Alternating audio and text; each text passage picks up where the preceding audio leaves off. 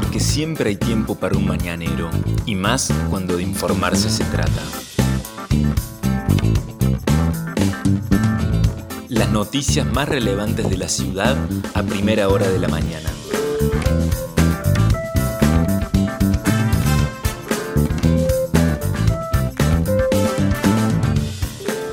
Hola, buenos días Río Cuarto. Soy la periodista Vanessa Lerner y este es El Mañanero, un podcast de otro punto digital en el que de lunes a viernes, desde las 8 de la mañana, te contamos cuáles son las principales noticias del día para que lo comiences bien informado. Anoche a la 1 de la mañana aproximadamente se desató sobre la ciudad una tormenta intensa con fuertes vientos y ráfagas y una lluvia persistente eso ha culminado. A esta hora el cielo está cubierto con lluvia débil.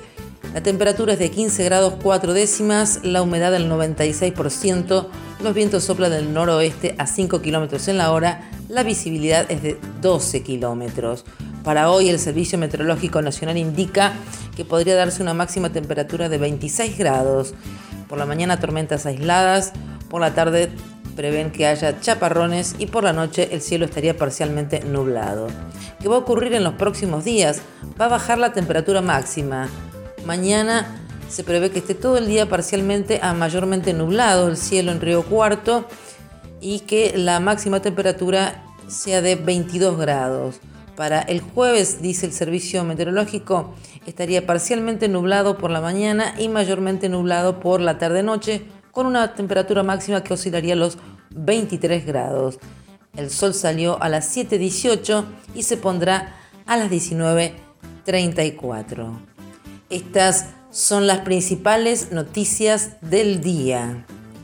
Hoy se cumplen 30 años de la desaparición y muerte del pequeño Alejandro Víctor Flores, un niño que tenía tan solo 5 años de edad cuando la tarde del 16 de marzo de 1991 desapareció, su madre denunció que no podían encontrarlo y allí comenzó una larga, larguísima y angustiosa búsqueda por todas partes de este pequeño Alejandro Flores.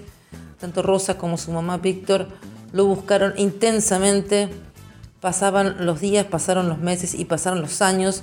Recién Cinco años después de su desaparición en 1996, un policía, Jorge Mugo, comentó que había escuchado que dos colegas andaban patrullando la zona esa tarde, que habían atropellado a un niño y que lo habían trasladado en su vehículo todavía vivo hacia la casa de dos enfermeras amigas que no pudieron salvarlo.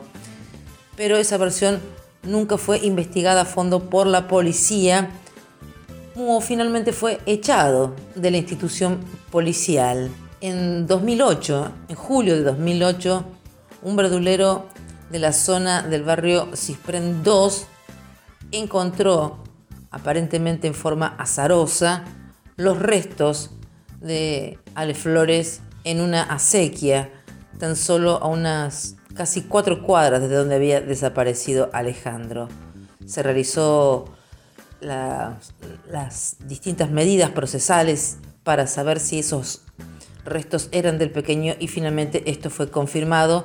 El cadáver presentaba fractura de cadera y de brazos y de piernas. ¿Qué se pudo determinar por parte de la justicia? En 2009 el fiscal Javier Di Santo dijo que los policías del Comando Radioeléctrico Mario Gaumet y Gustavo Funes habían sido quienes atropellaron al niño, que no lo llevaron a que fuera asistido en un hospital y cuando murió ocultaron el cuerpo. En esa misma resolución, Di Santo los imputó por homicidio culposo y encubrimiento y lo sobreselló porque la causa había prescripto. En 2014 hubo un histórico fallo de la Corte que ordenó profundizar la investigación a pesar de que la acción penal estaba extinta. Hasta el día de la fecha, la causa permanece impune y prescripta. Hoy se va a inaugurar un mural en la plaza del Cispren 2 que se ha estado pintando por parte de organismos, organizaciones sociales en homenaje a los 30 años de la desaparición del pequeño Alejandro Flores. Más información. Se encuentran en grave estado una madre y su hijo luego de un siniestro vial ocurrido en la tarde de ayer. A las 15.50 aproximadamente en la ruta 8 kilómetro 652 por causas que se están investigando, un auto marca Peugeot 207 despistó y posteriormente volcó. Se conducían en él una mujer de 67 años de edad y un hombre de 28 años, madre e hijo, ambos con domicilio en Justo de Arat San Luis. Resultaron los dos con lesiones de consideración, fueron trasladados hacia el hospital San Antonio de Padua. Nuevo aumento en los combustibles. En nuestra provincia el incremento fue de casi el 7%. Desde las 0 hora de hoy los precios de cartel quedaron de la siguiente manera. La nafta super, el litro 88 pesos con 60. La premium 102 pesos con 10 centavos. La nafta diésel quedó en 79,80 y el diésel premium en 93 pesos. Otro golpe al bolsillo de los argentinos. Ya son demasiados los aumentos que se han ido dando, pero se había informado que en este próximo mes se va a producir al menos un 15% de aumento de los combustibles en la República Argentina, lo cual por supuesto va a empujar nuevamente la inflación. COVID-19, los datos que se reportaron ayer por parte del Ministerio de Salud de la provincia, en nuestra ciudad tan solo dos casos nuevos, dos casos. El total es de 11.771 personas que se contagiaron desde que comenzó la pandemia. No se notificó ninguna persona fallecida hasta el día 11 de marzo, según datos de la municipalidad, 225 personas eran las fallecidas en Río Cuarto. En tanto que en la provincia, 383 casos nuevos fueron los que se reportaron con un total de casos de 168.262. También se reportaron 6 muertes, 4 eh, hombres y 2 mujeres el total de personas fallecidas es de 2.921.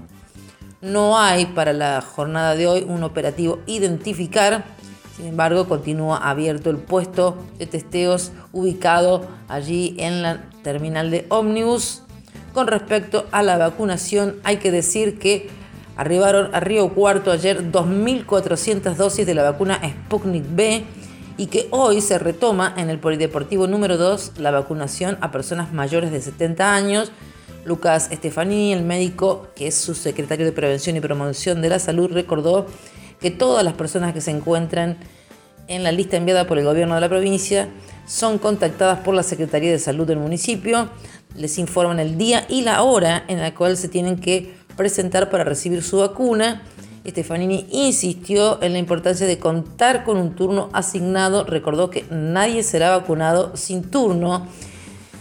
El médico infectólogo dijo que con esta tanda se completarán 6.500 inoculaciones a mayores de 70 años. Sigue habilitada la posibilidad de inscribirse para recibir la vacuna en la web vacunación covid19.cba.gov.ar. Estas fueron las principales noticias que tenés que saber para comenzar el día. Escúchanos todas las mañanas, de lunes a viernes, ingresando a nuestra web.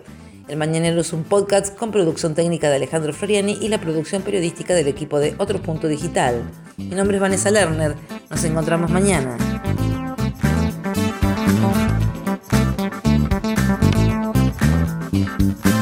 Esto fue Mañanero, un podcast de Otro Punto con la producción periodística de Vanessa Lerner.